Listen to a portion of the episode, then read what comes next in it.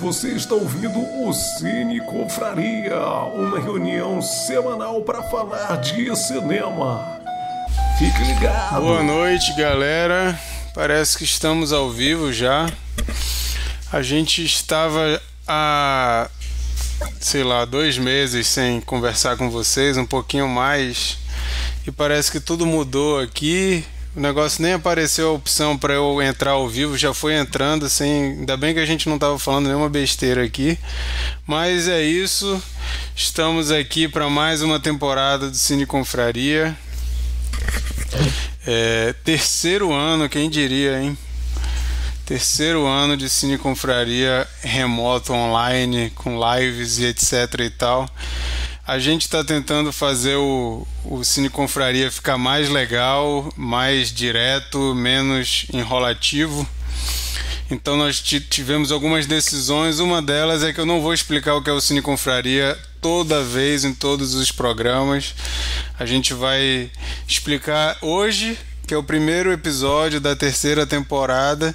E se você precisar entender melhor, você não vai entender nos episódios. Você vai ter que olhar no nosso Instagram, em outro meio, o que, que é o Cine Confraria. Mas não, também não é um bicho de sete cabeças, né, gente? É só a gente, um monte de amigo conversando. Um TCC sobre a gente. Quem for fazer um TCC sobre a gente pode entrar em contato que a gente passa todas as informações. Você não vai precisar ficar vendo a introdução de todos os nossos episódios do Cine Confraria.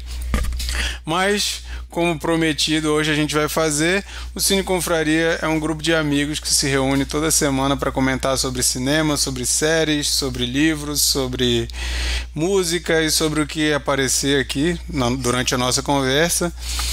E somos um grupo de amigos que não somos críticos de cinema mas nós sempre gostamos muito de cinema e gostamos de conversar sobre isso. E toda semana um de nós escolhe o filme para todo mundo ver, independente do gênero, independente se está afim de ver ou não. E na outra semana a gente se encontra para falar bem ou falar mal do filme que alguém escolheu. E a gente vai fazendo isso toda semana.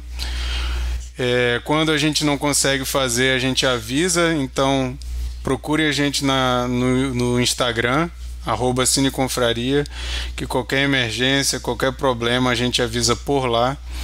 Mas quando tudo ocorre certinho, você pode marcar aí na sua agenda que todas as terças-feiras nós estamos às 22 horas horário de Brasília, reunidos no nosso canal do YouTube para conversar sobre algum filme.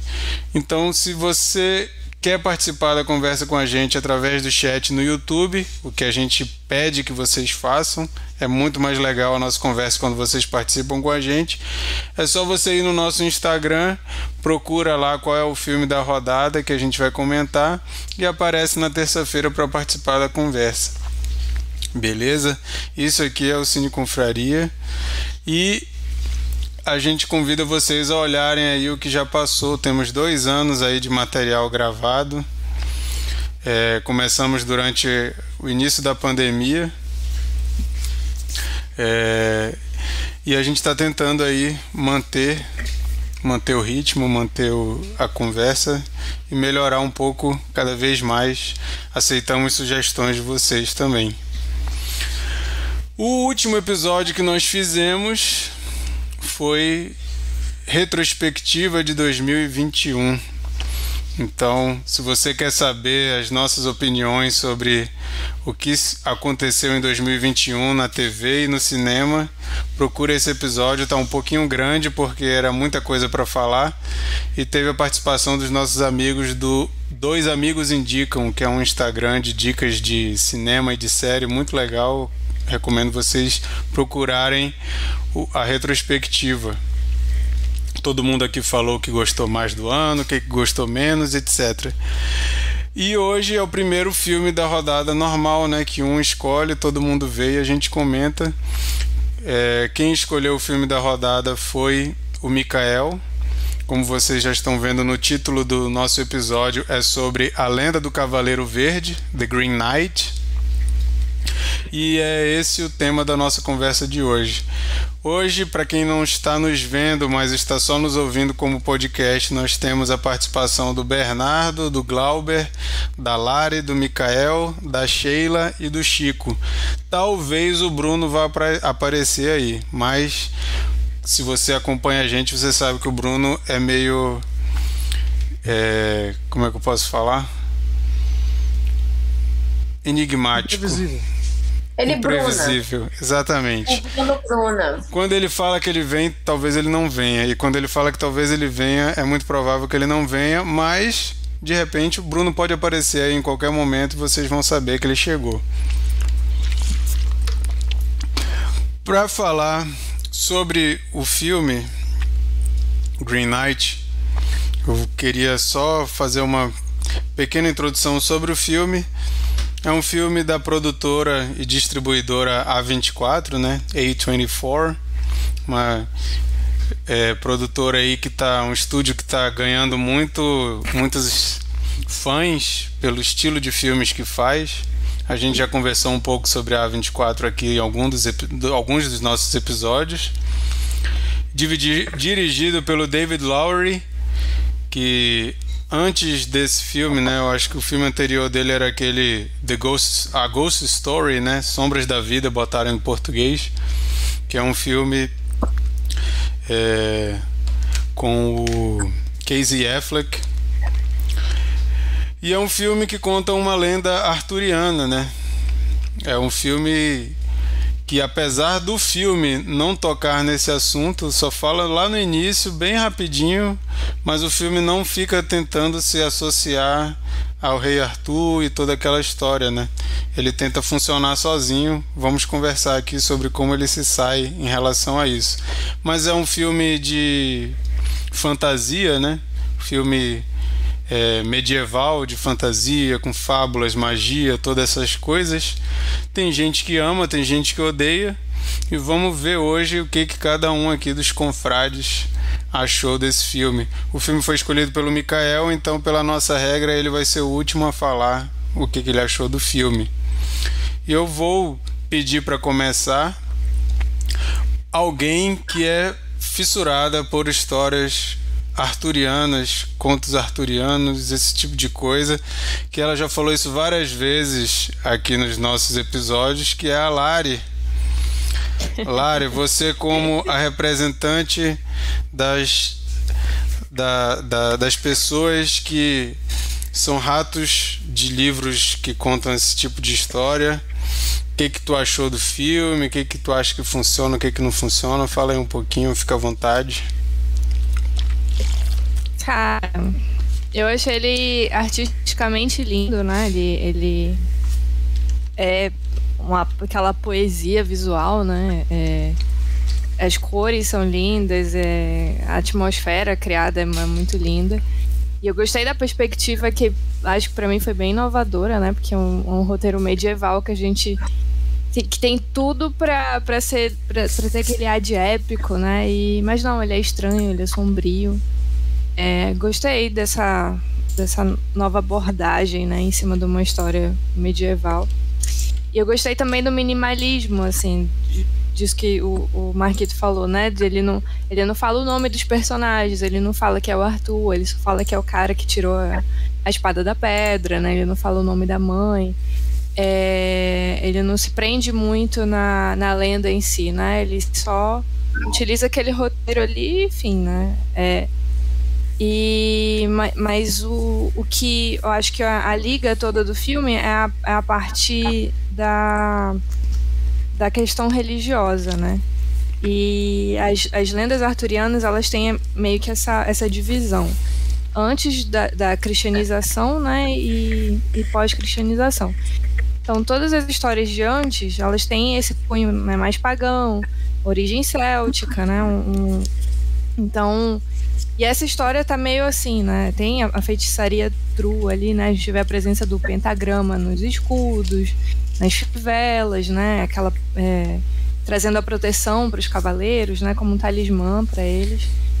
E apesar de que eu, eu gosto dessa história da, da, feitiçaria, apesar de que a gente sabe, né, que infelizmente, essa é um dos, uma das misoginias mais antigas que existem, né? Porque é, essa coisa de transformar a mulher em bruxa, né? Porque mulher é portadora do mal, mulher é a portadora de todas as desgraças dos homens, né? A gente sabe que, que foi daí, desse fundo, que, que surgiram essas histórias e, enfim, é, Inquisição das bruxas e, e tudo isso.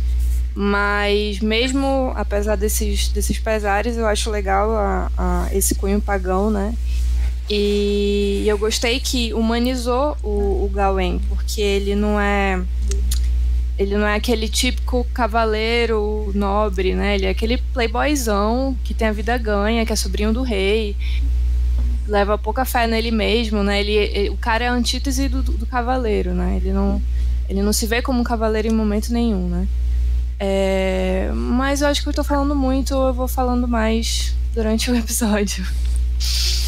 Beleza. É, uma coisa que eu acho que é interessante, não sei vocês, se vocês acompanharam todo o, o, o período pré-lançamento desse filme, mas eu lembro a expectativa que foi sendo criada primeiro por ser um filme da A24, né?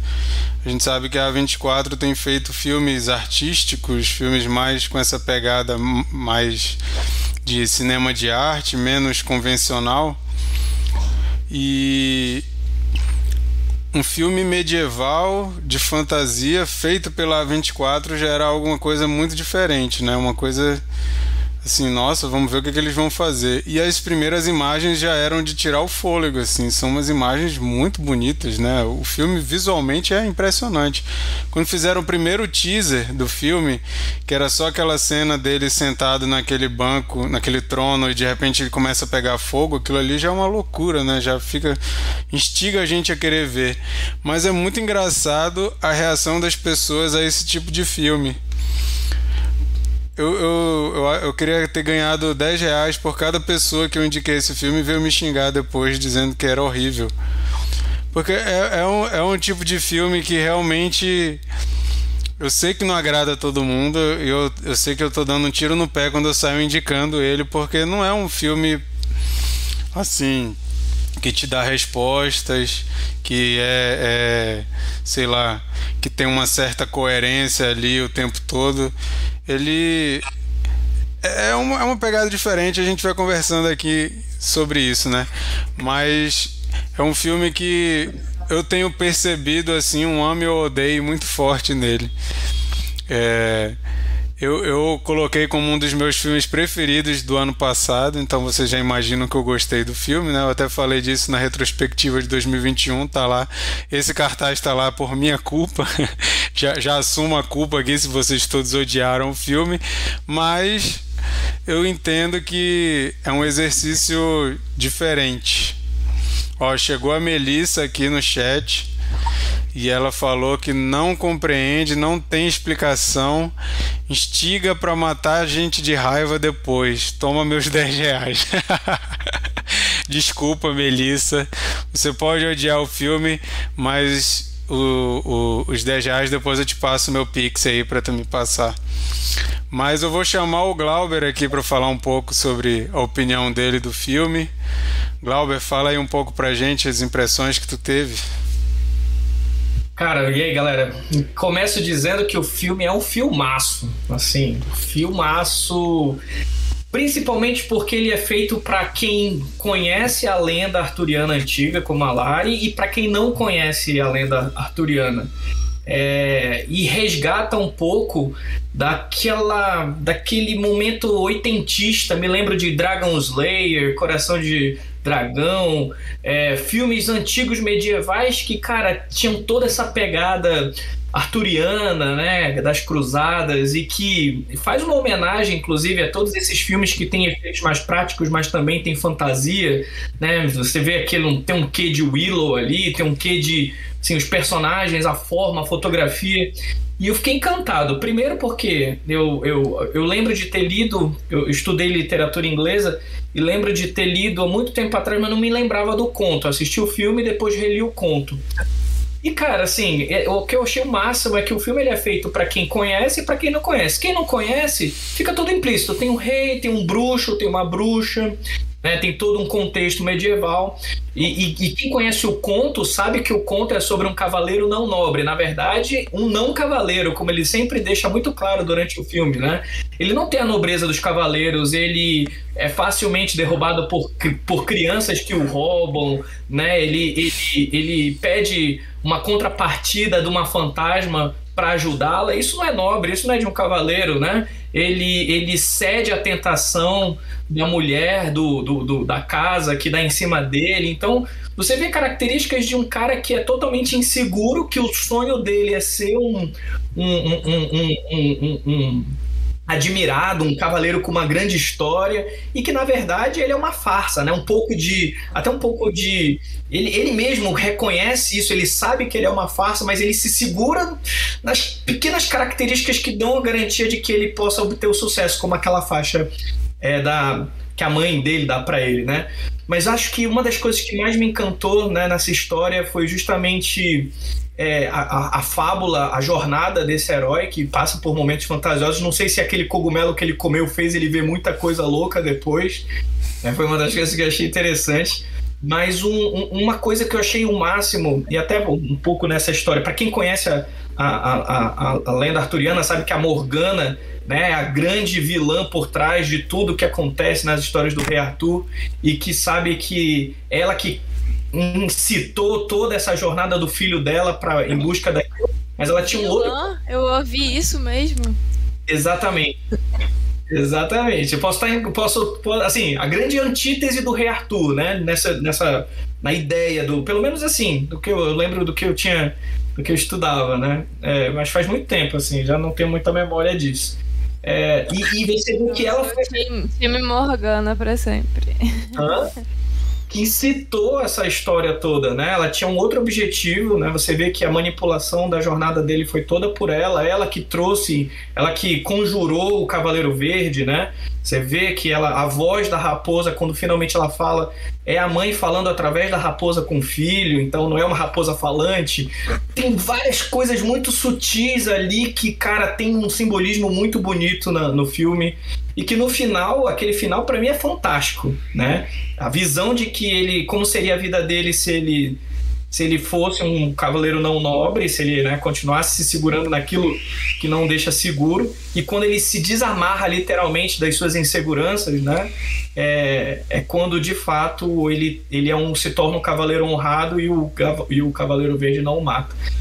Tem muitos outros simbolismos que eu gostaria de falar aqui, mas eu vou deixar também para os outros comentarem e trocar ideia aqui. Gosto da quando, quando a discussão ficar calorada. Legal. Ô Melissa, vai escrevendo aí também o que que tu odiou que a gente lê aqui. A gente não vai filtrar, não. Pode xingar, pode me, pode me execrar aqui por ter te convidado para ver o filme que tu odiou. Fala aí que a gente lê. É... Chico, fala um pouco aí. É, eu sou do time que gostou bastante do filme. Eu me senti muito imerso naquela naquele mundo assim, um visual sensacional. A, a música também me fez ficar muito me senti, me senti ali como se estivesse naquele naquele local assim. Foi foi muito legal. E me lembrou muito, assim, a época que eu, que eu jogava RPG e tal, assim. Essa história seria uma, uma perfeita aventura aí de RPG e tal, né? várias coisas que ele, por quais ele passa, né? E, assim, é que eu acho interessante é que, é, como a Lari falou, né? Ele era um cara meio que... meio bom vivan, né? Que não queria virar um cavaleiro, mas não era por simplesmente, não sei, talvez ele se sabotar ou ele ter sido criado com todas as regalias que ele teve, né? Então essa, essa viagem do cavalo para encontrar o, né, o Cavaleiro Verde é, é meio que uma uma reflexão da vida dele, né? Ele, ele passa por várias provações e ele vai falhando em todas as provações, por pensar. Né? Primeiro ele, ele joga aquele dinheiro pro menino que é ladrão, mas é um dinheiro assim bem pequeno que ele, sabe, meio bem desden, desdenhando e aí ele se lasca depois. Depois ele vai ele que ele fica na casa da Santa, Santa Winifred, né? É isso? É nome, se não me engano? Sim. Que ela eles encaixaram, né? Isso. Que ela. Que meio que ele. Ah, por que que eu, que que eu ganho se eu for achar a cabeça para você? Que que eu ganho? Tipo, caraca, a mulher foi. cortar a cabeça e tudo leva a crer que ela foi estuprada depois e tal. E um cavaleiro nunca perguntaria o que que eu ganho, né? Tipo, ele meio que se ofereceria, eu acho, né? Não, beleza, eu vou te ajudar agora, não precisa nem, nem falar nada, né? E aí depois ele vai na. Que ele fica no castelo, né? Com, a, com o Lorde lá que quer ser meu amigo dele. E aí ele também passa por outras provações que ele falha, né? Da, da castidade, né? Ele né, acaba tendo relações lá. E ele ganha de novo a faixa verde, né? Engraçado, faixa verde. Pois é. E aí, é, depois, quando ele encontrei o cara de novo, o cara fala: você não vai me devolver o que você recebeu. E, pô, se fosse pela lógica, ele tinha que devolver a faixa verde, né? Mas não, ele continua com ele, a faixa verde. Ou seja, ele é o Cavaleiro Verde. Enfim. E aí, né, o cara dá um beijo nele e tal, mas na verdade não era bem aquilo que ele tinha que devolver. Né? Na verdade, o que ele tinha que devolver era a faixa verde, ao meu ver, né? Enfim. E até quando ele chega até o Cavaleiro Verde, né, que é o momento meio que final e e ele tem um vislumbre de como vai ser a vida se ele continuar sendo desse jeito, né? Uma pessoa sem honra, né, que quer tirar vantagem sobre tudo e tal.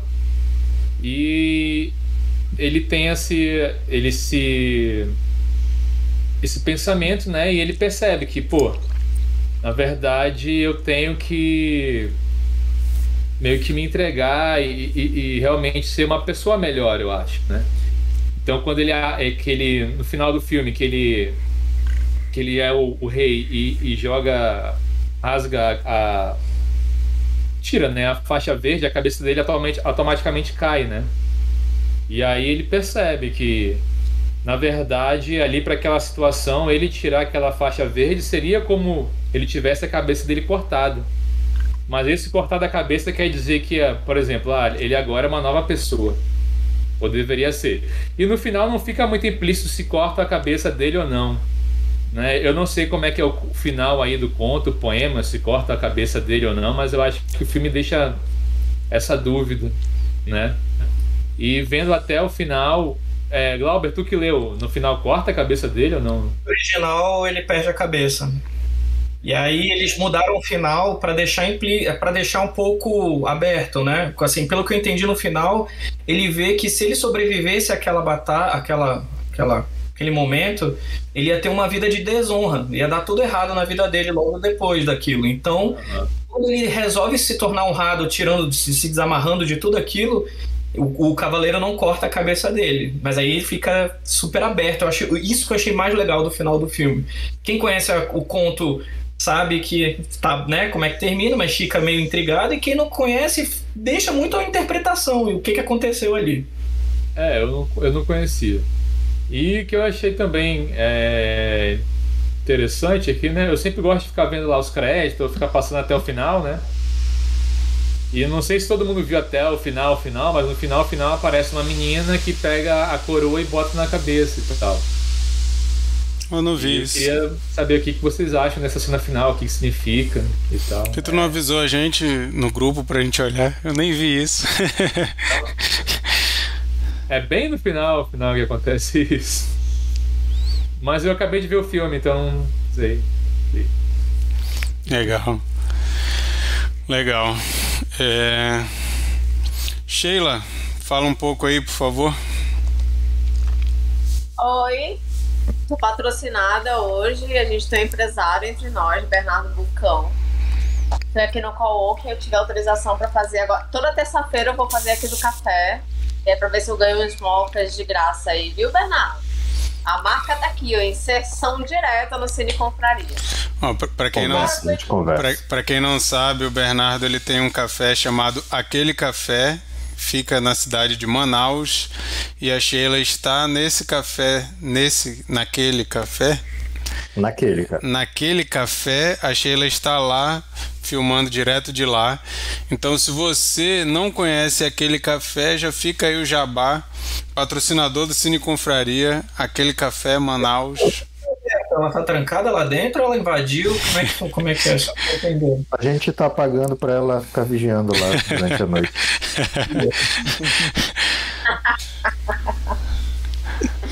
Gente, eu vim pra cá pra desfrutar de uma internet melhor, não deixar ninguém na mão e tudo mais. Essas coisas vocês já conhecem. A internet aqui vai ficar full o programa inteiro.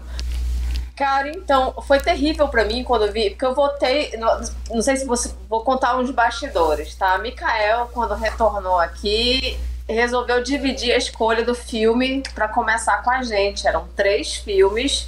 É, mas afinal de contas era o primeiro filme, né? Primeiro do ano. Pois é. Eram três filmes, eu me lasquei, porque acho que só eu e mais alguém que eu nem lembro quem votou em outra opção. Tu e o Bruno. E aí acabou que ganhou, ganhou esse e eu fiquei com uma preguiça do cão, porque eu não sou essa pessoa, entendeu? Dessa narrativa. Não é meu tipo de filme herói. Eu tenho uma preguiça gigantesca e eu falei, bom, vamos pela coletividade, né? Porque sempre, assim, geralmente a galera aqui do Cine Confraria é muito mais nerd que eu, aí é mais ligada nesse literatura e tudo, ó. Salve Dona Larissa, maravilhosa, cabeçuda. E aí eu falei, cara, como é que eu vou ver esse filme, bicho? Mas fui. E aí eu conversei com um amigo e ele me disse, olha, o que é legal nesse filme é que ele traz uma abordagem inovadora pro segmento. Aí eu falei, porra, já melhora muito pra mim. Aí eu entrei ali, Bernardo viu minha cara de desgosto assistindo o filme, mas beleza, entrei. O que que eu acho, eu não vou falar de nada, porque assim, eu, eu tô como ouvinte hoje, aprendiz, assim, obrigada aí, galera mas a surra fotográfica que esse filme dá é impressionante, gente. Assim, não tem como. A minha vontade é, sei lá, era, sei lá, ficar ouvindo músicas e com essas cenas ali. Ele é estonteante fotograficamente. E uma coisa que.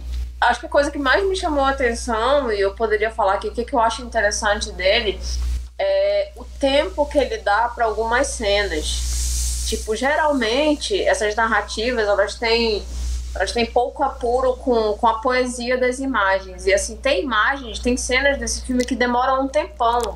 Quando ele tá deixando a qualidade dele para ir ao encontro do, do destino dele com o cavaleiro, é uma cena enorme, que ele tá indo com o cavalo ali, as crianças vão ficando para trás, aí tem aquele pastoreiro com as ovelhas, e vai abrindo, abrindo, abrindo, tem, tem, tem a cidade para trás tudo é extremamente bonito.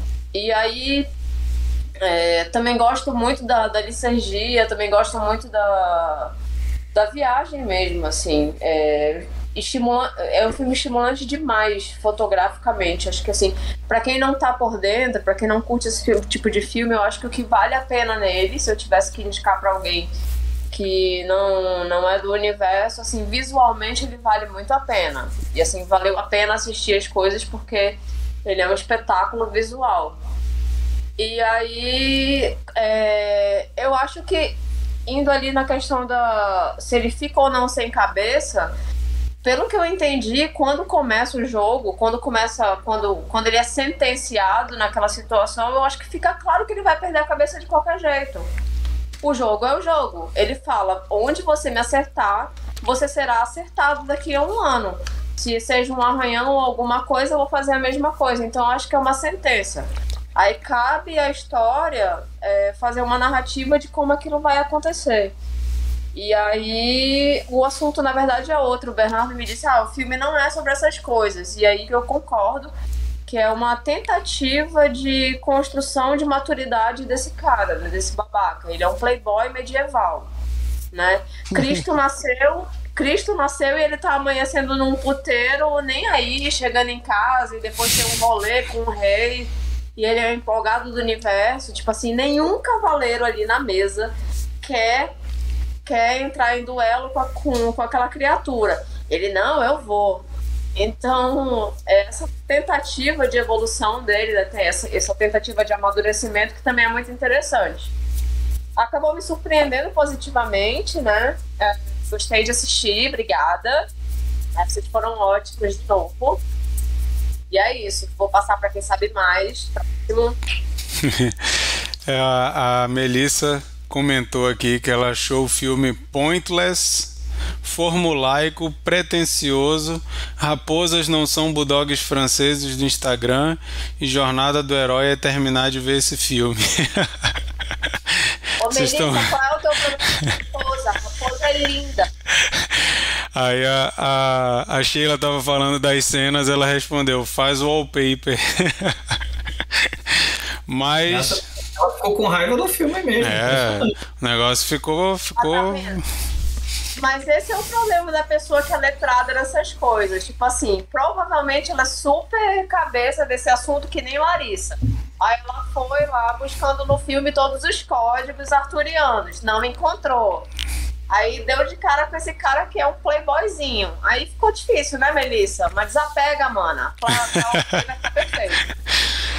É, uma coisa que assim eu acho que esse filme ele ao meu ver, ele tenta fazer de forma muito enfática e para mim ele consegue é que ele é um cinema de sensações mais do que qualquer outra coisa. Ele tenta evocar sensações o tempo todo. Essa questão da fotografia e do ritmo dele é para você sentir. Ele não é um filme que vai ficar. Ele tem poucos diálogos, ele tem cenas longas, Assim como o filme anterior do David Lowery, o Ghost Story, que é um filme lento que tem gente que não aguenta ver. Ele gosta dessa coisa. Eu não vi os outros filmes dele, talvez o Mikael tenha visto, algum de vocês tenha visto. Eu só vi esses dois, mas eu gosto muito da Ghost Story, apesar de reconhecer que é um filme muito lento, mas eu acho que essa é a proposta. Então, eu já fui ver Green Knight meio que eu conheço esse cineasta eu sei pelo menos qual era a proposta dele anterior. Ele vai tentar emular outro diretor aqui ou ele vai ter coerência com o trabalho anterior dele, né? E para mim ele continua nessa de sensações. É, eu vi um cara comparando com as sensações que o Blade Runner 2049 faz, e para mim também tem esse esse quezinho ali de Villeneuve que você fica naquela coisa de sentir. Ele coloca as cenas com fotografia maravilhosa e é um exercício sensorial assim de de, de você estar tá inserido naquilo, naquele contexto. E cara, eu nunca tinha visto isso feito em filme de fantasia. E para mim ficou lindo, é um ficou perfeito. Arturiano. Oi? É um Midsommar arturiano, bem a 24 mesmo. Isso. É, eu fiquei, então, eu fiquei eu mais com fazer... Desculpa, fala aí, Chico. Eu ia fazer um comentário, mas eu fiquei com medo de ser leviano e o pessoal ficar puto. Mas assim, eu fui diretamente pra Duna diretamente. Ele é, é, é, datado em épocas diferentes, mas ele é sensorial, fotográfico, tão qual, tanto quanto Duna. E ele traz assim, Duna, o, o herói, ele tem, ele tem, ele, ele vai crescer em questões diferentes, mas ele também traz um personagem que vai amadurecer como herói e que vai fazer seguir aquela trajetória. Então eu, eu fui, e assim, ainda bem que o Marquito falou de Villeneuve, porque ele tem esse, ele tem esse ambiente, né? Essa coisa minimalista, aquela, o som é muito ambiental, ele te traz camadas, ele te introduz. Então eu achei ele muito parecido em Duna e eu fiquei patetando que nem Duna. Às vezes eu não tava nem olhando o que tava rolando, eu só tava falando, olha aquele negócio ali, meu Deus, aquela cena e tal. Foi mais ou menos por aí. É, eu, eu só... Foi mais transportada pra Midsommar mesmo, pela estranheza. Desculpa, que falou é, me lembrou mais Bergman, com o sétimo selo, o cavaleiro, passando por aquela jornada, assim, Cara, eu, eu acho que são coisas diferentes. No Duna existe um nível de complexidade de tramas ao redor muito grande. Aqui é uma jornada simples. Tem gente que diz até que é meio road movie, assim, esse filme. Né? Que ele é um, um cara indo, passando por vários lugares e chegando no seu destino final, assim. Então... Ah, isso foi até algo que eu anotei aqui.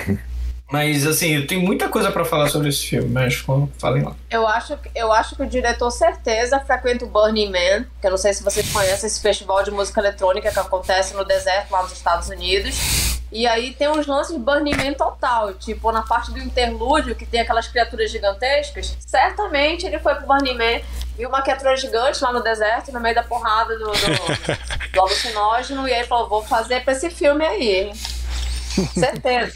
Boa, gostei. É, o, William, William Santos comentou aqui que o filme tem uma avaliação muito boa e com um elenco mais forte, entre aspas, ele teria chance de concorrer a grandes prêmios?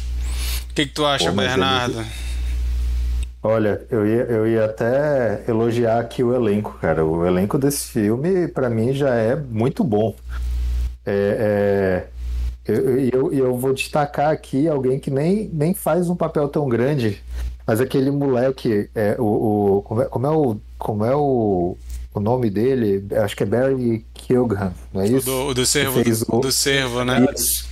Isso, cara, esse moleque, ele sempre faz, ele tem, um- ele tem uma pegada aí de atuação, que ele sempre faz o garoto esquisitão assim, mas ele faz isso muito bem, né?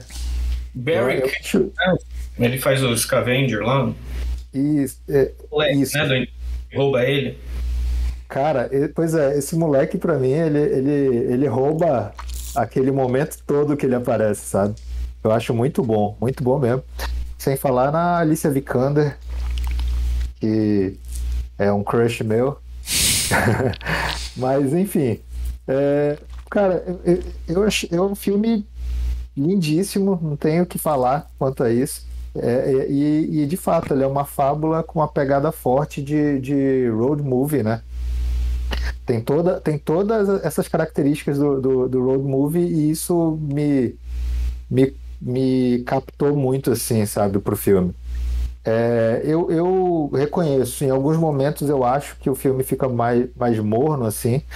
É, que ele, ele, nesses momentos, pode dar uma cansada, mas não tem como negar, cara, a, a, a qualidade daque- dessa produção, é, esse elenco, né, como eu falei, o design de produção, fotografia, é, é- é- é, como a Sheila falou, é, é estonteante mesmo. E, e assim, mais uma vez, né, a, a 24 faz algo que no mínimo é diferentão e, e, e- e dá o que falar. É, o diretor, né, o- o- ele já fez o, a Ghost Story, que eu acho sensacional.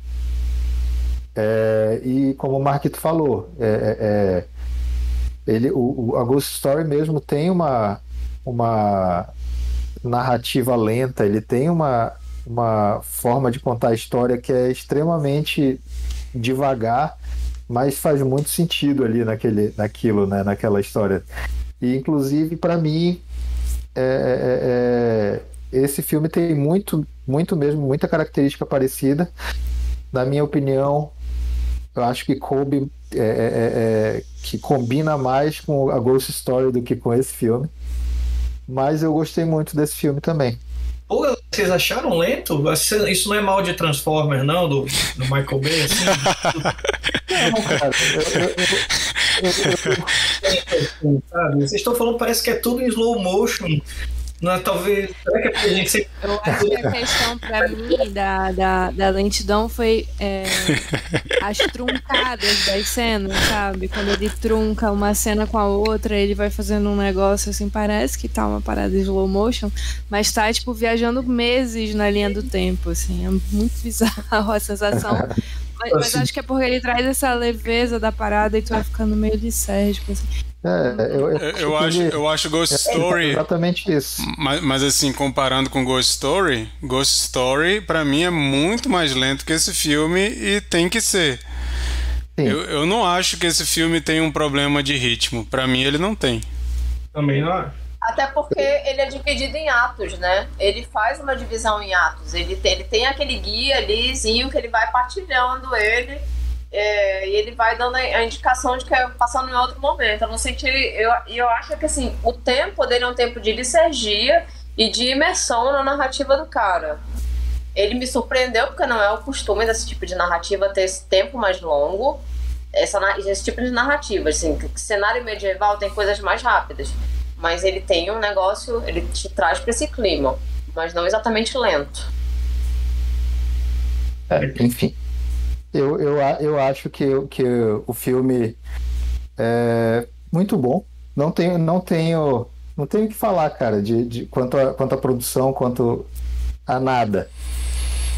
Eu, eu acredito que o que tem incomodado muita gente é a questão do ritmo mesmo. Mas enfim, como, como eu já esperava também, é, por ter visto de quem era o filme, e também por ser uma produção da A24, a gente já espera que tenha, que tenha algo é, de diferente, né? É, não foi um filme que me decepcionou. Eu, eu gostei bastante. Massa.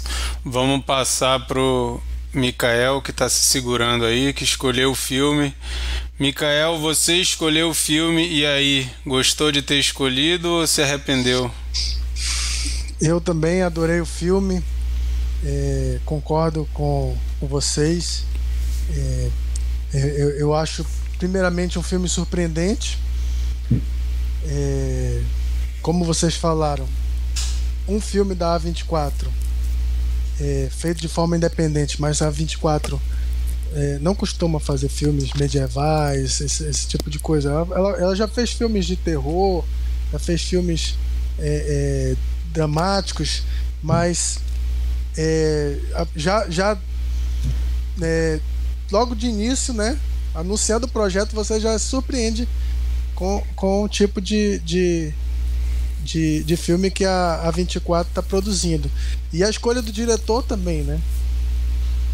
É, vocês já citaram bastante a Ghost Story.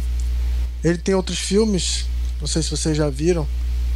Ele tem é, o, um outro filme com Casey Affleck e a Rooney Mara, chamado o, Amor Fora da Lei, que é mais um western, mas também é, bem lento, não tem é, ritmo de western é, como é, comumente né, os, os westerns mais modernos.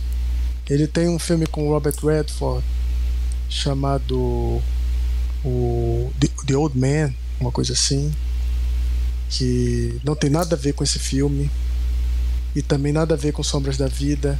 E ele tem o Meu Amigo Dragão, não sei se vocês já viram. Na onda de live action da, da Disney, ele fez também Meu Amigo Dragão. E é um filme infantil.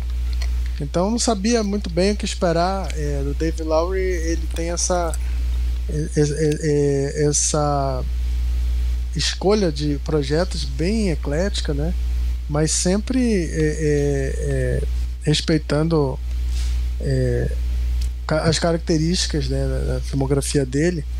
E, e, outra coisa muito interessante é que ele traz o mesmo diretor de fotografia do, da Ghost Story. E, e, e, pô, Sombras da Vida é um filme muito. É, como, como o título em português, né? Sombras da Vida, ele trabalha com sombras, ele trabalha com pouca cor, né? E aqui é o contrário, ele trabalha muito bem as cores. E, e eu acho assim, é, se for, se eu for é, recomendar esse filme utilizando um único motivo, eu diria: olha, é um, é um grande é, é, filme de atmosfera, né? Ele constrói muito bem a atmosfera, como vocês falaram. É, ele parte de uma Camelot meio velha, meio decadente, já não é aquela Camelot que a gente é acostumado é, o, o, o, Rei Arthur ele, ele, ele já não é mais aquele é, Rei Arthur vibrante que a gente tem no nosso imaginário. E a rainha ele... uma aparência meio doente. Os dois, né? Doente, né? Doente. É, parece que é um, uma Camelot doente. E, e, e, ele, quando começa a jornada do, do Gawain, aí você tem um, um, um mergulho na, na, em paisagens é, altamente é, lindas, né? Com cores fantásticas, a, a, gama de cores que ele traz e, e, e muito envolvente, realmente. É, é, vocês têm razão, assim, é sensorial e é, e é, e é atmosfera pura. Mas não, não sinto problema com, com ritmo, não. Eu. eu, eu... Desculpa eu estar rindo, é que os comentários são engraçados no chat. Vou, vou já ler eu, daqui eu a pouco. Lendo, eu não tô lendo os comentários, mas é, só para concluir aqui, é surpreendente também é, no sentido de trazer o Dev Patel, um ator que eu não gosto, assim, não acho ele um bom ator. Por quê, cara? O cara é bom. E, e, e, e gratuitamente. É, não, não, nunca curti muito Dev Patel, acho que ele tá sempre. Eu gosto de você, Mikael, só pela minha sensação. Tô brincando. Assim, é, achei surpreendente a escalação dele é, é, e, e, e, bem legal. É, como eu falei, o filme ele, ele foi surpreendendo desde Não desde saiu nenhuma lágrima em Lion, Mikael. Ah, sim, lá. Você assistiu Lion? Assisti Lion, assisti Lion. Mas. Não, Lion... Eu, eu, eu, gostei de Lion, eu, eu, eu falo assim, do ator mesmo, assim. Não, não, não curto muito. Mas assisto os filmes dele frequentemente, não tenho nada contra, não, assim. Não, não me entendam mal. É, é, mas, mas pro papel de, de, de, um, de um épico, de um, de, um, de um filme medieval, jamais imaginaria é, essa escolha, entendeu?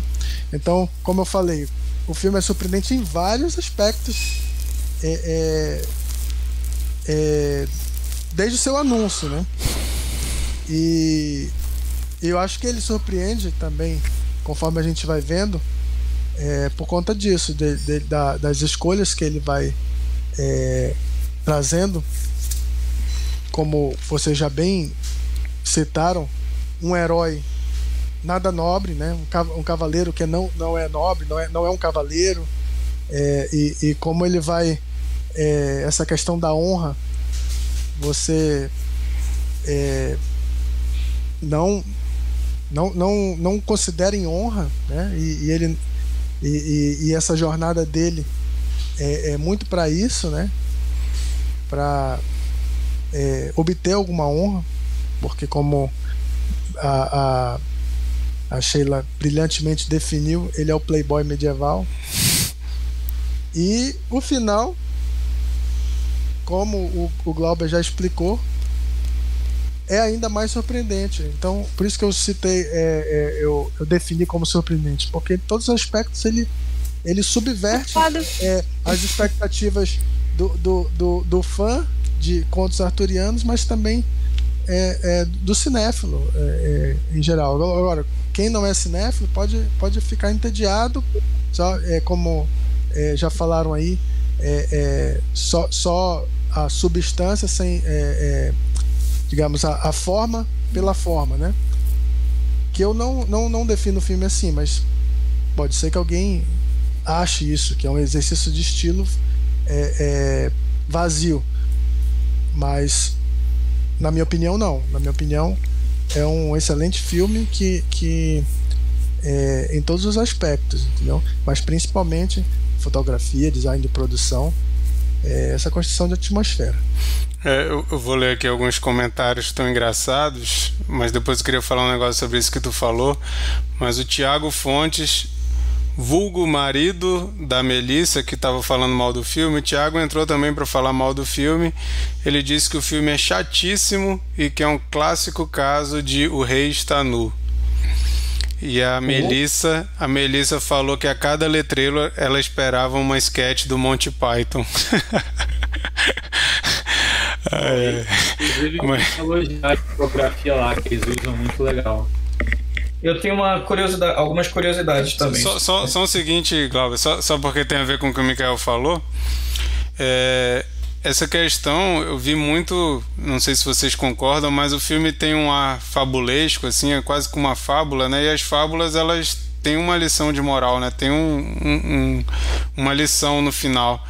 E eu acho que esse filme é quase um cautionary tale, né? Quando é uma história que vai te, te fazer ter tomar cuidado com as suas escolhas, né? Eu, eu acho que tem muito esse, esse, lance e isso lembra muito. Eu gostei de quando o Glauber falou desses filmes antigos, porque eu cresci vendo filmes de fábulas e eu gosto muito e é muito triste que eles tenham ido para um lado muito ruim, né? Se você for ver os últimos filmes, depois do Senhor dos Anéis, a gente teve um boom de filmes tentando fazer fábulas medievais. E foi ficando um exercício de computação gráfica, simplesmente, né? Tem aqueles fúria, duelo de titãs, é, Fúria de Titãs, tem os Warcraft da vida, tem uns filmes assim que tem outros também, mas você vai vendo, você vai assistir, é, é só para mostrar computação gráfica e, e o filme um quê de simplicidade que lembra até o feitiço de Áquila também, o é, esses antigos, né? Eu, e eu, eu sinto um pouco de falta disso. E, e, esse filme, ele resgata um pouco, porém de forma diferente, né? Eu acho que ele, ele agrada mais o Marquito adulto do que o Marquito criança, que queria ver os filmes medievais, né? Que eu gostava de ver, como o Glauber falou, Willow. Willow eu vi milhões de vezes, Willow na Terra da Magia, né? Vai ter até uma série, estou empolgado para que chegue logo. Mas esse filme, ele tem esse, essa. Oi? Dragon Slayer? Não. Um, um ah, eu lembro, lembro, lembro. Cara, mesma pegada, assim, é coisa maravilhosa. É, só que esse filme, ele, o, o A Lenda do Cavaleiro Verde, ele tem essa questão mais sensorial que eu criança não, não conseguiria me envolver, mas eu adulto eu me envolvi muito. E eu senti assim me senti muito envolvido no filme por causa dessa, dessa, dessa questão sensorial que, que ele traz no lugar da aventura, da comédia, da, dessa coisa infantil que eu gostava quando era criança. Então achei isso uma coisa muito interessante. Mas pode falar o que tem a falar, Glauber. Curiosidade, Marquito, é sabe aquela encruzilhada que tem um uma gaiola com uma pessoa presa dentro é uma homenagem ao Willow. Aquela cena que o Val Kilmer tá preso dentro da gaiola, assim, declaradamente dito pelo diretor. É, algumas, acho que o, o Chico vai falar da fonte, acho que é legal. Uma, umas curiosidades que eu tava lendo também que achei muito interessante é que no conto, a pessoa, por que, que o, o herói passou por essa jornada, né? Ele era um candidato a cavaleiro com nenhuma história. Ele não tinha nenhuma história para contar. E a, o objetivo da mãe dele, da Morgana, ali, né, que não deixa o nome dela muito claro, na verdade não era, inicialmente não era colocar o filho nessa situação, né? O objetivo dela era conjurar um ser que desse e que se apresentasse aos cavaleiros e que desse um susto tão grande nas pessoas ali no salão que a rainha, a esposa do rei Arthur, morreria logo de cara. Né? Tanto é que ela possui a, a, a, a quando a, esposa do. Desculpa, eu esqueci o nome dela. Ela lê a carta que o Green Knight entrega, que inclusive é uma carta que foi escrita pela mãe do, do personagem Gawain, né? Que conjurou o ser e que entregou, fez com que ela lesse a carta dela. É, mostra um pouco dessa intenção é, ruim da mãe que está por trás de tudo. E quando o cavaleiro, o único cavaleiro que se propõe a, né, a, a, batalhar naquela jornada é o filho dela, ela vê ali a oportunidade de é, consertar o filho dela, porque o filho dela ela já sabia, é ela que recebe ele do puteiro, né, chegando lá no dia de Natal, todo bêbado e tudo mais. Então ela vê ali a oportunidade de colocar ele numa jornada contra o, o Cavaleiro Verde para que ele possa ter uma história e se tornar rei porque fica também implícito nos contos de que ele, existia um caso de incesto entre o rei Arthur e a mãe do Gawain, né? Que o Gawain provavelmente era um filho do rei Arthur.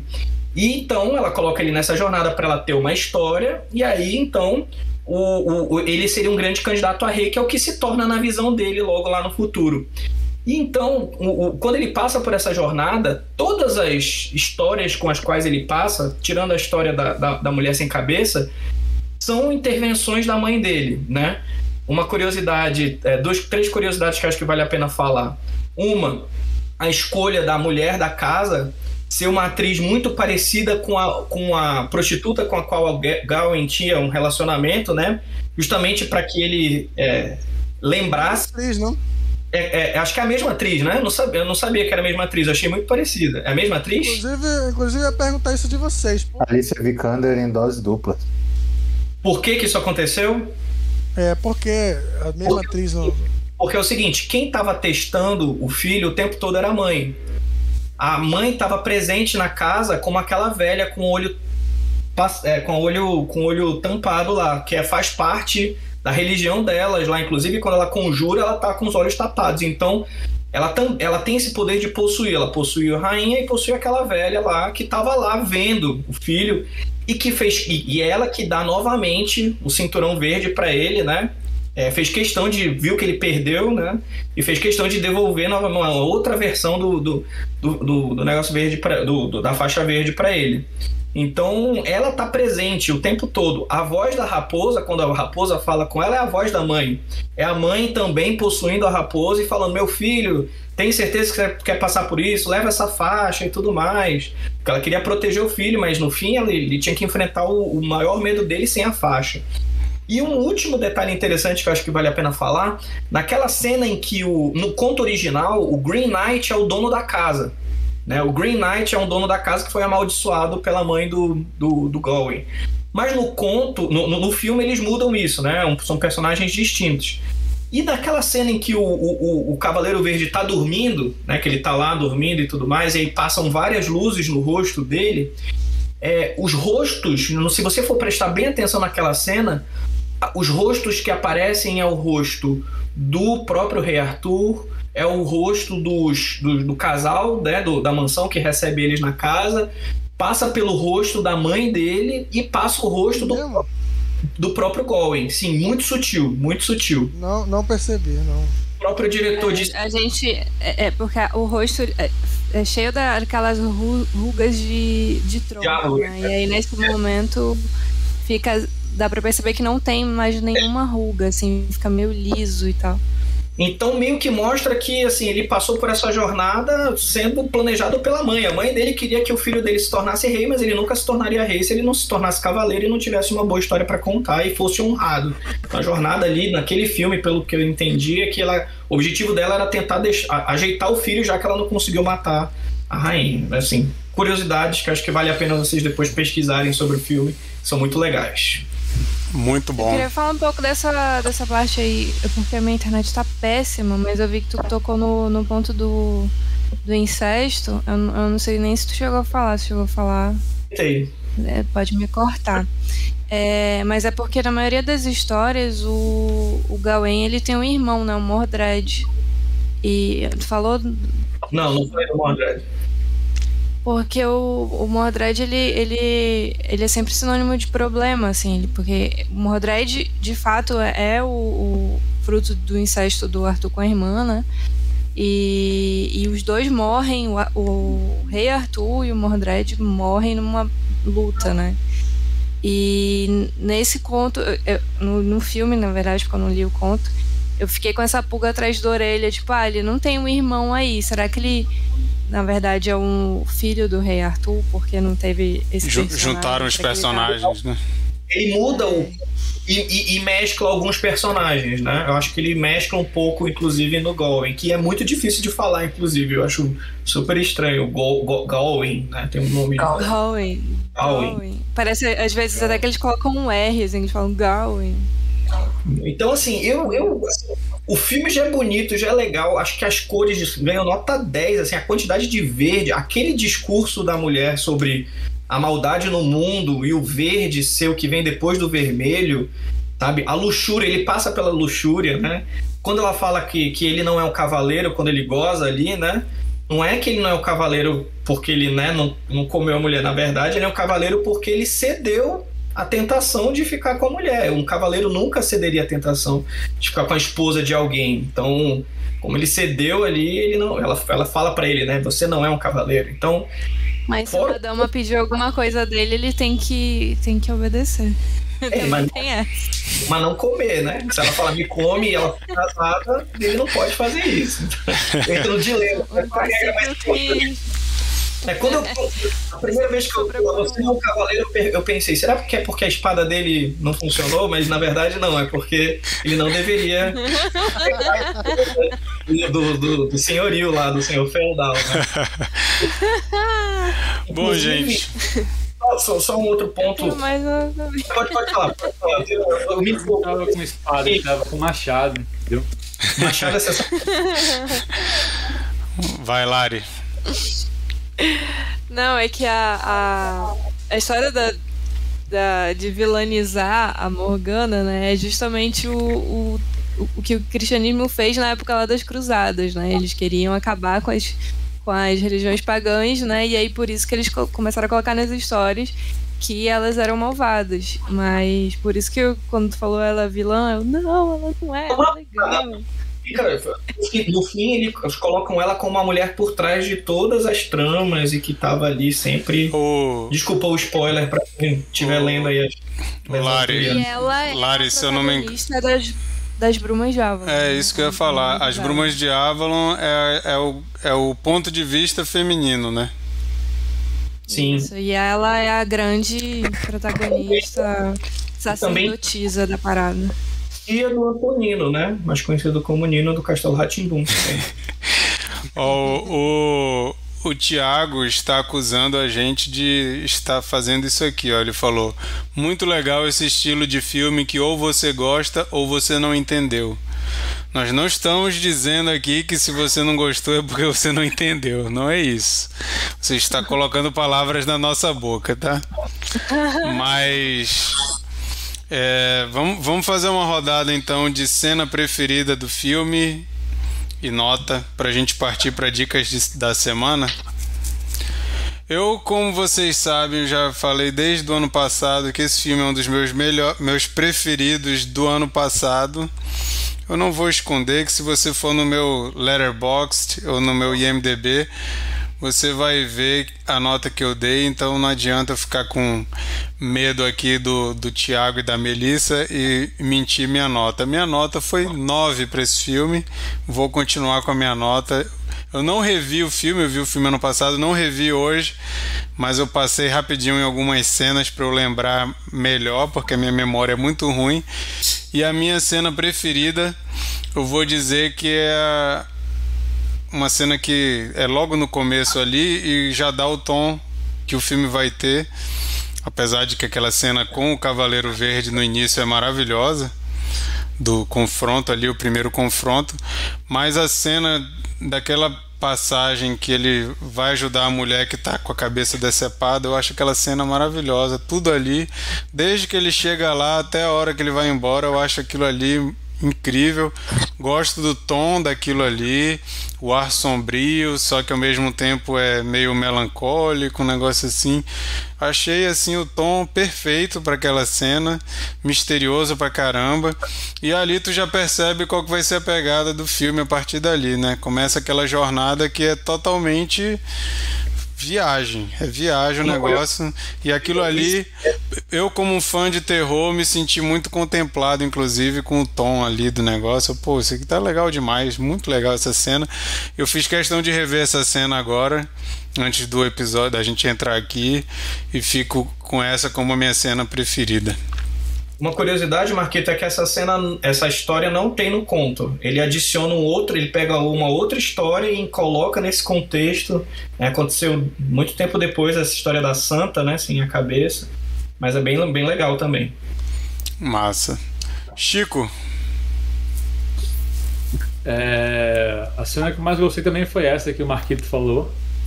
Na verdade, não é uma cena, é essa, digamos, essa pequena história, né? Da, acho que é da gentileza, essa parte. Né? Da. Acho que ela tá fazendo alguma coisa depois. falou que gentileza é depois. Ela vem Ah, depois da gentileza. Ela é qual então dela? É, ele passa, ele, ele consegue sair da, da armadilha que ele caiu por conta da gentileza, né? Que na verdade era uma emboscada de um grupo de, que, que fazia roubos. E aí ele vai parar na. É a senhora Winfried. É. É essa sequência que ele vai pra ela, que ela perdeu a cabeça, ela quer recuperar a cabeça e ele vai buscar a cabeça pra ela. Não sei Não, se sim, faz essa. Qual que é? Acho, acho que tem um título para essa parte, não tem? é, a casa do senhor Se- é, Winfried. E é senhor, não é nem, não fala nem nela. Fala que tem um senhor Winfried, ele vai pra lá e essa menina, essa, acho que é filha dele, alguma coisa parecida, que tá na casa. É. É, essa aí foi a minha, minha cena favorita. Essa, essa- esse, enfim, não, foi, não é uma cena, esse trecho todo é bem legal. E a minha nota é 8. Massa. Sheila, aproveita aí, fala tua nota e tua cena preferida. Surpreendente, surpreendentemente, galera, minha nota é 8 também. Bernardo tava certo. E eu vou bingar com vocês, é minha sequência favorita dessa casa. E eu acho que seduz muito, né? Você tem uma tristeza, tu tem um, tu tem um medo. É, é uma cena. Eu acho que é a cena mais interessante no, no assim, de, de, de ter esse psicológico. Eles dois olhando o lago, onde ela vai dizer assim, minha cabeça tá ali, os dois olhando. E assim, fotograficamente, para mim, é a sequência mais bonita. Assim, é, quase concorre lá com Burning Man, mas essa é a minha sequência favorita. Pingamos aí. Massa. Bernardo.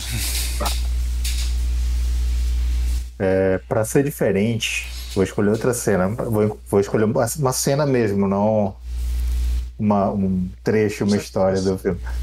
É, logo depois que ele, que ele é roubado lá pelo, pelo trio, tem uma cena que ele tá jogado ali amarrado no chão. E aí a, a câmera faz um 360 e aí é, é, mostra o, o, esqueleto dele no chão. E aí depois ela dá o 360 ao contrário e aí volta, assim, sabe? Eu, acho, eu acho muito, achei muito bonito aquilo, muito legal. E minha nota é 7. Massa. Lari?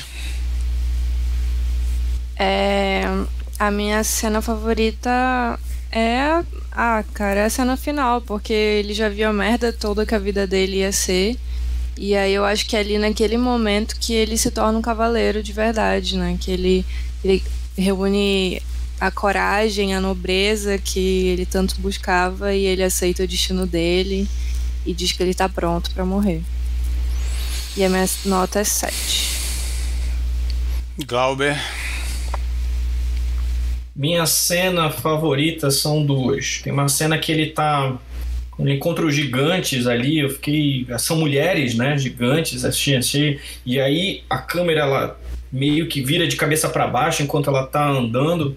E acho que logo depois dessa cena ele entra numa floresta com acho que uns 80 mil tons de verdes diferentes, assim, uma floresta muito da sua louca, assim atrás dele. Eu fiquei encantado com a quantidade de verde que tinha ali, mas tudo muito. Você consegue ver claramente as diferenças entre os verdes. Então, essa cena do, do quando vê os gigantes, né? E aí você não entende muito bem que porra é aquela ali, por que, que, que aquilo se trata. Achei muito louco aquilo, viajei muito. E o final também, como a, como a Lari falou, mas eu acho que o, o momento do final que eu fiquei surpreendido foi o dedo dele falando: bem, então você perdeu a cabeça. Tipo, simbolicamente falando, né? Você. Isso aqui é o que eu vou te devolver por você ter me cortado a cabeça. Então achei surpreendente aí aquele momento. Fiquei. Opa. Opa. É assim, eu fiquei meio, caramba, é assim que acaba, que incrível, tipo, sabe, ele quando ele viu que ele tirou né, a faixa verde, fez um movimento com, a, com o dedinho assim, tá, tá aqui então, só vou fazer isso contigo. Eu achei sensacional. E minha nota é 9 e 9.3. Pois é, e essa frase final do Cavaleiro Verde é engraçada, né? Porque tem duplo ser tanto, pode ser tanto, tá, beleza, agora saia da sua cabeça. cabeça. Então pode ser, bom, e agora vai embora com a tua cabeça. Pode ser. É, exatamente. Ou também tem, é, vai embora com a sua cabeça, ou você perdeu a cabeça, ou agora enxergue além do seu próprio mundinho aí de merda e vai. É o todo, achei muito bom. Massa. Mikael. Bom, antes de, de, de falar da cena, só é, informar ou, ou, lembrar que o próximo filme do David Lowery é Peter Pan para Disney. Né? Ele já fez o Meu Amigo Dragão e nessa onda de live action da Disney vai ter o Peter Pan também, que é, bom, ele ganhou minha atenção agora, né? Não, não, não tava esperando nada desse Nossa, Peter Pan. É lento. O, o Jude Law como o Capitão Gancho. Mas agora eu já fico até mais animado. É, falam, e, falam e... que a adaptação dele do gigante, é bem, do dragão, é bem legal, eu não vi. Bem legal, bem legal mesmo. Vontade de ver, mas. Bom, e, e eu juro para vocês que eu tava preparado para falar da cena da fantasma aqui sem cabeça, essa, essa sequência aí. Mas para não ficar repetitivo, né, o nosso espectador, vou escolher outra cena. Como eu falei de um filme de atmosfera, eu vou escolher a partir daquele momento que ele se despede do Lorde, que ele vai caminhando para a Capela Verde, é, é, aqueles últimos passos, né, para encontrar o, o, o, Cavaleiro Verde dormindo, é um show de imagens ali, né, que provoca várias sensações. Minha nota 9. Maravilha. Bom, gente, esses foram nossos comentários sobre esse filme. Vocês viram que nós apesar da maioria aqui ter gostado, todos gostaram, né? A menor nota foi 7, então todo mundo gostou. Mas mesmo assim, nós lemos os comentários de Tiago e Melissa que acabaram com o filme aqui nos nossos comentários, mas Obrigado por estarem participando, mesmo assim, mesmo discordando de não todos deixem, nós. Não deixem de, de participar. É. é. Assim não, o Thiago, pluralidade de opiniões. O, o Thiago tinha me dito que ele odiou o filme. Aí eu falei, então vai lá falar mal do filme com a gente. Não que a gente vai falar mal também, mas falar com a gente, você mal, a gente bem, e a gente faz isso aqui. Talvez alguém que vai ouvir esse episódio depois vai se identificar mais com o Thiago e com a Melissa do que conosco, mas é isso aí. Então, você aí que está ouvindo isso depois, a gente já deixa o convite também para você ir lá no nosso Instagram. A gente vai postar nossas notas, mas você pode ir lá e falar sua nota também, deixar lá nos comentários que agrega bastante. É, Vamos fazer uma rodada então de dicas da semana. Para você que está ouvindo ou vendo pela primeira vez, toda semana no final a gente gosta de dar uma dica de alguma coisa para você ver, ouvir, ler, jogar, é, escutar. Eu falei ouvir já, né? Escutar fica repetitivo. Mas é isso aí, a gente, alguma coisa que a gente consumiu aí nos últimos tempos. Como nós ficamos dois meses sem fazer Cine Confraria, quase dois meses, então teve bastante tempo aí para a gente trazer alguma coisa para indicar. Porém, já vamos dar uma puxão de orelha no Mikael. É uma dica, não são cinco dicas, é uma dica. Nada. Eu não disse nada. Mesmo você tendo uma abstinência aí de um mês e meio sem dar dicas, é para trazer uma. Então vou chamar para começar a dar uma dica o próprio Mikael. Vai lá, dê sua dica da semana. Esse pessoal, hein? Eu quero dizer que utilizei bem esse, esse período sem, sem Cine Confraria para é, pegar alguma. É, é, assistir algumas das nossas dicas, né? As recomendações de vocês, vi várias delas e realmente é, é precioso esse momento fosse vocês, ficavam ficava atento aí porque o pessoal é bom de dica. Bom, uma dica só. Eu vi bastante coisa é, realmente, mas eu vou indicar aqui o documentário Summer of Soul ou Quando a Revolução Não Pôde Ser Televisionada.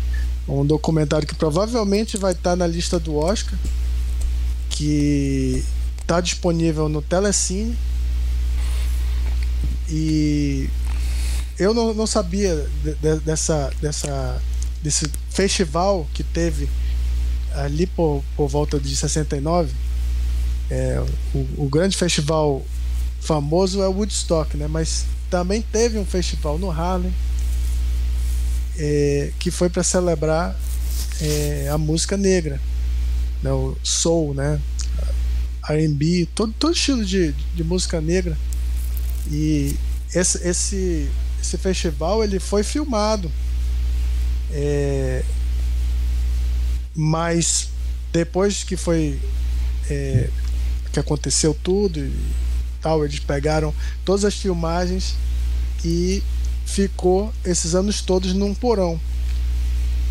Na verdade, é, é por ato assim de a, a discriminação racial era ferrenha, né? Nessa mesma época houve assassinato de Martin Luther King e, e, e não e foi um boicote, assim, não lançaram o festival dos caras. Então, por isso que tem esse subtítulo, ou quando a revolução não pôde ser televisionada. É, 50 anos aí na gaveta, isso daí, e agora a gente tem a, a oportunidade de ver, né? É, diferentemente do que o, o, Peter Jackson fez com o material dos Beatles, e, nesse documentário eles fazem inserções com entrevistas, sim. Mas enriquece porque ele, ele fala de vários com vários artistas que estavam presentes, né? Alguns bem famosos como Stevie Wonder. Stevie Wonder é bem novinho, acho que ele devia ter uns 19 anos nesse, nesse festival, olha. É, e, e, outros até que, que não, não, não ficaram tão é, na mídia aí e você não, não, não conhece, mas aí você tem aquele a, aquele choque, né, de ver aquela pessoa cantando bem jovem e a entrevista aparecendo também ela atualmente. E eles entrevistam também um, um rapaz que, que esteve nesse festival quando criança e eles é, trazem né, as impressões dele atualmente. Então, assim, é uma experiência muito legal porque são imagens é, inéditas, né, que pouca gente, só mesmo aquele pessoal que esteve lá na, naquele dia é, tinham sentido, né? E agora a gente tem essa oportunidade graças ao trabalho aí dos produtores. Então, tô doido para ver, está sendo muito quem, elogiado. Quem puder, Legal. É, é Summer of Soul. O Thiago Fontes está deixando a dica dele aqui. É um anime chamado Demon Slayer. Fala mais aí sobre, né, Thiago? Só fala assim o título, a gente fica. Não dá nem pra gente indicar direito aqui. Onde é que tu viu, o que que é? Escreve aí. Chico, sua dica? É, minha dica é um livro que eu li aí, primeiro livro do ano. Um livro aí para os amantes de true crime. O nome do livro é Eu Terei Sumido na Escuridão que é a história de uma jornalista que ela fica obcecada com um serial killer que nunca foi pego e ela começa a investigar e, e tudo mais e começa a escrever um livro sobre ele, né, sobre toda essa investigação dela e que, putz, infelizmente no final ela ela morre não por ele, mas morre por, por causa de saúde. Tá contando o final do livro, pô. Cara, mas, não, mas isso é, é, Isso é. Todo mundo sabe, pô. Se você for atrás do livro, na própria, no próprio livro fala isso. Mas o interessante é que ela, ela morre antes de terminar o livro, né? Mas, tipo. Um, um no próprio depois... livro ou no próprio capa, sei lá, orelha? Porque no é, livro, né? Se você for atrás do livro, você vai ver que no próprio livro diz que ela morre. A capa, ela no, logo de cara. Na, na, última página, se você ler o livro, você vai descobrir que ela morre. Pois é. Não, é a jornada. Vocês estão palpitando um livro que vocês não leram, então. Entendeu? Vocês estão sendo bem prepotentes. Enfim. E aí, o que é mais legal é que assim, ela, ela morre e um tempo depois pega um verdadeiro assassino. Cara, é, e, e a HBO tem uma série também com esse nome. Eu ainda não tenho. Não, tem que ver a série. Eu assisti só o primeiro episódio. Mas recomendo muito para quem gosta de, de, True Crime. Muito bom. Qual nome? Eu gosto, vou já anotar essa dica aí. Qual o nome? Terei, eu terei sumido na escuridão. Massa. Maravilha. Sheila, tu tá em movimento aí, dá para falar? Dá pra falar, eu tô aqui, o alarme do casa daqui a pouco vai tocar, então eu tô cuidando de algumas coisas pra, pra dar uma adiantada, mas dá pra falar sim. É, a vida de vigia não é fácil, né? a ronda, tá na hora da ronda. É, eu tô fazendo a ronda, eu tô, eu tô arrumando o Então, é, eu tô tirando os domingos pra ver coisas leves, assim. Eu tenho visto ou filme, ou então umas séries bem bobas. E aí eu tenho tido algumas boas surpresas. Eu assisti, tem duas semanas, uma série chamada O Tempo Que Te Dou. É uma série espanhola. E é uma forma inusitada de, de tratar de um término de um relacionamento. É, os episódios são ótimos, gente. Para quem não tem tempo não tem paciência, cada episódio da série tem 13 minutos, contando com créditos e tudo mais. Então eu maratonei assim muito rápido. É, é uma brincadeira que ela faz, o tempo que te dou, assim, a narrativa é mais ou menos o primeiro episódio é um minuto no presente e dez no passado. Até chegar no último, que é, é 10 minutos no presente e um no passado, que é exatamente essa coisa de quando você está superando um relacionamento, você dá muito peso pro passado e, e para de e tá, tem dificuldade de viver seu novo presente. Então ela traz essa narrativa, né, trazendo essa, essa essa superação de relacionamento. Então, é bem interessante, é bem objetivo e é legal para quem não gosta de coisas muito longas. É isso, o tempo que te dou, uma série espanhola, muito gostosa, muito divertida de ver. Legal. O Thiago complementou a dica dele aqui, ele falou que esse Demon Slayer está na Netflix, se passa em 1912 no Japão, é uma fantasia, história de um guerreiro em defesa da irmã. Não dá para explicar muito, mas a animação foi premiada e tem muita profundidade. Então, mas fica... é irmã dele ou é uma irmã de uma irmã católica? aí tá complicando já a dica do cara. Aproveita e dá tua dica aí, Glauber. Minha dica Cara, também eu queria ser que nem. Eu sou que nem o Mikael, tem um monte de dica aqui legal, então eu só vou dar uma, já que a regra é uma.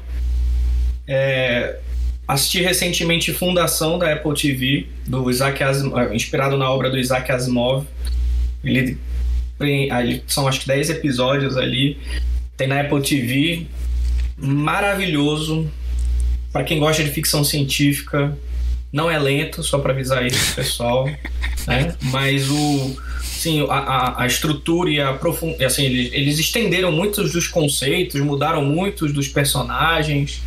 Mas quem gostou de Game of Thrones vai gostar aí de Fundação, que traz essa coisa das, da, do Império e das diferentes, das diferentes planetas envolvidos numa política intergaláctica e uma, e uma grande trama aí sobre o fim do universo que é que iminente. Coisa, alguém tinha me brochado com esse. Acho que foi o Marquito que. que é. Fui eu. Cara, foi o Marquito. Eu gostei muito. Eu assisti até o final. Agora voltou a vontade de ver. Eu estou esperando a segunda temporada que já foi confirmada. Então, muito legal. Uma bela homenagem para o nosso querido Asimovzinho. Massa. Vai lá, Lari, tua dica. Cara, eu vou dar a dica que tem que ser dada, que é. Que é. Que, porra, estreou, a gente não pode deixar passar batido. E é Matrix Resurrections, que não é assim o melhor filme do ano, né? A gente sabe tudo. Mas é melhor que as continuações, assim. É, é bacana né? Nunca será o primeiro, mas tem aquele fanservice que a gente curte, tem aquela nostalgia bacana. Te deixa puto às vezes, mas é, assiste. Se tu gosta do primeiro, tem que assistir. Gosto dessa, dessa dica da Lari, porque se a gente fosse discutir aqui ia ser muito polêmico. ia, ia, ficar meia hora de discussão aqui sobre as sequências de Matrix. Os filmes. mais divisível do ano. é. Mas eu tô, eu tô junto com a Larissa. Eu também tô.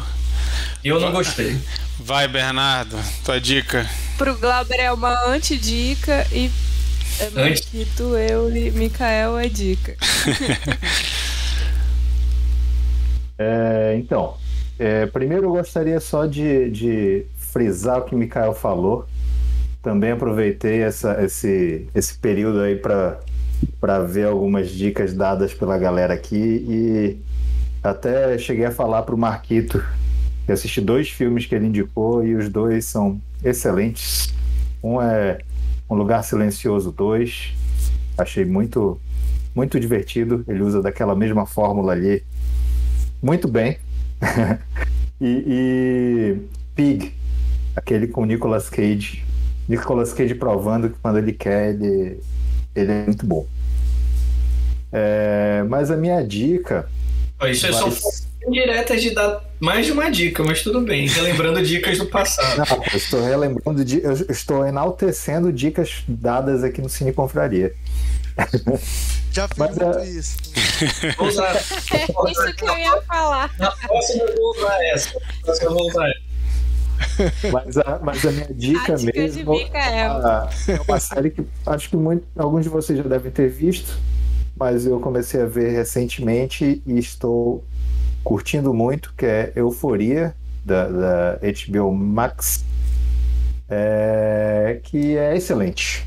Não vou falar muita coisa, mas só assistam, que é muito bom, aborda muitas coisas interessantes. Não, mas ajuda aí, né? Eu tenho que botar algum texto lá. Se eu vou escrever lá que é excelente, aí tu me quebra, né? ok. Aborda a juventude. É uma malhação para adultos. Mais, mais ou menos isso. Mais ou menos isso. Mas enfim, juventude, drogas, é, questões de gênero, é, e aborda de uma maneira muito natural. Não, e, e, é, é, e é, impressionante a, a, a, direção, né? É, é, muito acima da média, é um negócio incrível. Sim. Tem, uma, tem é. umas que às vezes são muito corriqueiros e que até não são tão interessantes assim para quem não tá naquele momento da vida, mas é tão bem dirigido que tu fica assim, caramba, bicho, que coisa bem Exatamente. Mas vem cá, não é um, um skins da geração Z, não? Que que eu, eu, fiquei com essa impressão. Eu tô travada? Eu, eu não vi, eu não vi skins. Dessa, da, não vi skins, eu não sei. Faz um pouco de sentido, mas assim, se for, é muito bem feito. Sim, todo mundo elogia a tem, tem, tem, tem, que, outros... tem, tem, pontos ali da, da, da direção, principalmente na, nas viagens lá é, é, lisérgicas, que são sensacionais, cara. Sensacionais mesmo. É, eu ia comentar todo ver droga. É legal o elenco, os outros, as outras, os outros personagens ali mandam muito bem, assim, as atrizes ali, incrível, sim, sim. assim, o trabalho. Os atores também, todos jovens, mas caramba, assim, o destaque todo mundo fala da Zendaya, mas acho legal prestar atenção nas atuações das outras das outras pessoas sim, com também. Com certeza, com certeza. É muito legal. É, eu, eu acho que tem um pouquinho de do polêmica de Kids não sei se vocês lembram desse filme Kids, porque mostra com crueza a vida dos adolescentes assim de sexo, drogas e rock and roll. Mas ele tem uns exercícios de direção assim que me lembra o Go, aquele filme Vamos Nessa, que é um filme frenético com a direção Gente, muito doida rapidinho, porque se vocês olharem pra tela da Sheila, parece aqueles filmes de, de terror. Found footage. é, found footage. É, tá rolando um ali no. Assim. Teve uma hora que ela tava dando uns 360 assim, ó. Assim. E Sheila tem aquela pessoa atrás de aquele filme, aquele filme host, né? É. Então, gente, eu, tô, eu sou a última pessoa do Cocasa agora. E aí eu tô fechando a casa, organizando enquanto tá terminando esse rolê. E aí, Se tiver um bebê chorando aí no fundo, Sheila, sai correndo. Então. é, eu só, na verdade, eu só de visagem aí, viu? Eu só tô aqui sozinha de boa porque eu tô acompanhada por vocês, senão não tava não, galera. Bom, gente, a minha dica eu ia dar a minha dica, o Beco do Pesadelo, mas, cara, Guilherme Del Toro ele não precisa que eu dê dica de nada, porque o, o, o nome já fala por si mesmo, então eu escolhi dar. Eu escolhi dar uma dica de algo que é menos popular para ver se eu convenço alguém de assistir. O nosso amigo, que é um dos caras que faziam parte do Cine Confraria também, Caio, a galera que conhece o Caio, o Caio me perguntou se eu tinha visto Station Eleven, que tá na HBO. E eu, só, eu só, tinha, eu só tinha visto o primeiro episódio, porque quando eu vi a HBO, qualidade sempre impressionante. Vi a, a, a, plot ali, o plot, ah, deve ser legal. E vi o primeiro episódio, gostei bastante, mas acabei deixando pra lá. Aí ele falou, cara, assiste. Aí ele me falou uma coisa que me convenceu um dos, o, o criador dessa série é um dos escritores de The Leftovers. E Leftovers para mim é uma série obra-prima, perfeita, redondinha, incrível. Aí isso foi o suficiente pra me convencer. Eu falei, o quê? O cara que escreveu Leftovers. É claro que Leftovers também tem outros caras, né, fodas que a gente sabe. É rota? É rota? Mesmo do livro ou dos roteiro, ou do Não. roteiro pra TV? O, o, o cara que. Lindelof é o autor do livro. O- e o Lindelof é quem hum, adaptou Não, é, mas, mas o, o, é o Patrick Somerville. Ele dirigiu, ele escreveu quatro episódios do Leftovers. E ele é o criador da série Maniac da Netflix, que eu acho perfeita também. É uma minissérie, só é uma temporada com o Jonah Hill, Jonah Hill e a. E Emma a Stone. Emma Stone. É, é muito boa, eu gosto muito de Maniac. Reunion, reunion de Superbad, inclusive. O quê? Emma Stone e Jonah Hill. Ah, sim, é verdade. E assim, eu acho Maniac maravilhosa, assim, acho que foi pouco falada na época também. Aí quando eu vi, pô, o cara é envolvido em Maniac e em Leftovers, eu vou ter que ver essa série. E cara, que série maravilhosa. Ela traz aquele aquela melancolia do Leftovers. Aquela coisa assim que vai incomodando de tão pesado que é, aquele coisa. E é uma série que fala de a, a- a trama da série é que houve uma super gripe que dizimou, se eu não me engano, posso estar falando besteira, mas se eu não me engano, 80% da população do planeta. Então poucas pessoas ficam e a gente está cansado de ver essas histórias, né? De ah, um monte de gente morre, é um filme pós-apocalíptico. Beleza, mas esse conta de um jeito. Imagine um cara que escreveu Leftovers escrevendo uma história dessa, né? Então, e, e o que é mais lindo nele é que, inclusive, eu comprei o livro, terminei de ver a série e comprei o livro que eu quero ler esse livro, que é inspirado no livro, né? O, o Station Eleven.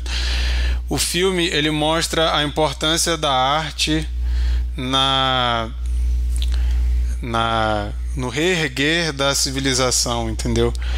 Existe uma trupe que faz peças de, de Shakespeare nessas cidades que ainda restaram, né? As poucas pessoas que ficaram se aglomera- aglomeraram em pequenos grupos e essa trupe que é a é, Sinfonia Viajante, eu acho o nome. Eles ficam fazendo peças de Shakespeare em todos esses lugares. Só que também tem um lance de uma viagem, de um livro que foi escrito antes da super gripe e, e as pessoas começaram a usar esse livro como se fosse uma religião e tal. Cara, é muito bom, muito bom mesmo. Se você gostou de Leftovers, eu recomendo você procurar. Lembra do The Stand do Stephen King? Cara, The Stand, eu gosto muito de The Stand, o livro, né? A série eu até abandonei, que eu achei muito ruim. Mas o Stephen King é outra pegada, né? O Stephen King é- tem um lance meio sobrenatural e tal. Eu gosto muito do livro. Mas esse não é nada sobrenatural, é mais a questão mesmo da humanidade, de se é boa, se é ruim, e aí vão fazer tudo de novo, não vão. Mas, cara, a forma que é contada a história, a direção, fotografia, é incrível, muito boa mesmo. E infelizmente está sendo pouco falada, mesmo sendo uma produção da, da HBO Max, que assim é quase certeza que é boa, né? Dificilmente faz uma coisa que decepciona. E para quem não gosta de ter que ficar vendo temporadas e mais temporadas, é uma minissérie. Então, você vê uma temporada e ela acabou, então é um compromisso aí curto. Você tem hora e, e para começar, hora para terminar e pronto. Então, tem gente que gosta mais de ver série assim, fica ainda mais esse incentivo. Station Eleven na HBO Max. E eu contei umas cinco indicações a ele só nessa uma indicação do, do Marquinhos. Que isso, eu só falei. Não, eu, eu mencionei coisas que o cara fez pra convencer vocês a verem, pô. Não, não... Eu, tô, eu observei aí, ó, Bernardo e Marquito, tá? Tu pediu pra falar, Lari? Na impressão mal, da amigo. Todo mundo já deu a dica? Ou não? Não, já. Só falta você, eu acho. Foi o Matrix, não foi? Não, já deu. Não, eu só queria. Falarem. Eu só queria falar. um- Matrix não deu nem pra considerar, pô. Tô brincando. Eu, que, eu queria só, só deixar um momento de luto para quem é de Manaus e gosta de cinema. Que o Cinemark deixou Manaus, né? O, o cinema do Estúdio 5 fechou. Sim. Depois de 20 anos. 21 anos. É. E, e já é uma, uma, uma sucessão, né? Agora com. Depois do Play Art. Deixou, agora o Cinemark. Né? Playart fechou? Play Art fechou no Manauara. Caramba. Aí, a- se, acho que se bobear, vai virar uma temaqueria lá, bem estranha, né? mas, mas ó, dessa do Cinemark, não, olha, lá só tinha filme dublado também, né? Assim, dificilmente tinha filme legendado.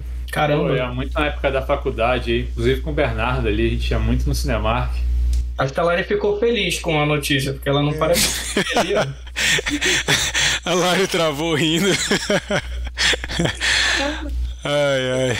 Ô Sheila, tu já parou de rodar aí? Dá pra dar, dizer qual é o filme da semana, da rodada? Tá, vamos lá, vou, vou falar a parada. É, eu espero, assim, o Bernardo tem um arquivo, eu tenho um arquivo, vocês se virem, vamos ver como é que a gente faz esse rolê aí. Minha dica da semana vai deixar vocês. Não, o filme da rodada. Oi? Filme da rodada. Filme da rodada vai deixar vocês emocionados, eu tenho quase certeza. Acho difícil alguém não gostar desse filme. Ah, chama Deserto Particular. Foi um dos filmes nacionais que participou da campanha para conseguir uma vaga no Oscar como filme estrangeiro. Não ganhou, lamentavelmente. É um filme muito delicado ah, e, e complexo e muito forte. Eu acho que a gente vai ter um segundo episódio em que o Mikael vai cantar aqui, né? Eu tô com essa expectativa muito Ou forte. Bruno. Ou o Bruno. Gosto Não, eu tenho certeza que você vai cantar aqui, a gente até canta junto. Então, o filme é Deserto Particular, todos convidados. A gente vai ver como é que faz para desenrolar arquivo pra gente ver. E acho que a galera que acompanha a gente vai ter um pouco mais de dificuldade, porque não é, não é algo tão fácil assim, não tá tão disponível. Não tá em nenhum no streaming, não tem nem pra alugar. Não tem streaming, não tem streaming. Eu vi no Casarão de Ideias, tá? Ponto pra eles, assim, que sempre tem um cardápio de, de filmes realmente interessantes, não é só porque é alternativo, mas é bem interessante. E é isso. Semana que vem esse é o decreto. Então, fica aí a, a- o filme da rodada. Todos nós temos até terça-feira que vem para comentar o filme Deserto Particular, o filme brasileiro. O próximo episódio acontece no dia 8 de fevereiro, às 22 horas, no horário de Brasília, no nosso canal do YouTube. Então, fica aí o convite para todo mundo assistir esse filme para comentar com a gente na próxima semana. Quero agradecer aí o William, Thiago e Melissa que participaram bastante aqui no chat. Vocês foram demais. Agradecer aí Bernardo, Glauber, Micael, Sheila, Chico e Lari que participaram aqui. O Bruno, como a gente falou, não veio, né? Vamos puxar a orelha dele. Bruno, o Bruno. E a gente. É Sheila, de ti não, né? Oi? Não é ele que tá atrás de ti ali, na, em cima da escada? Não, não.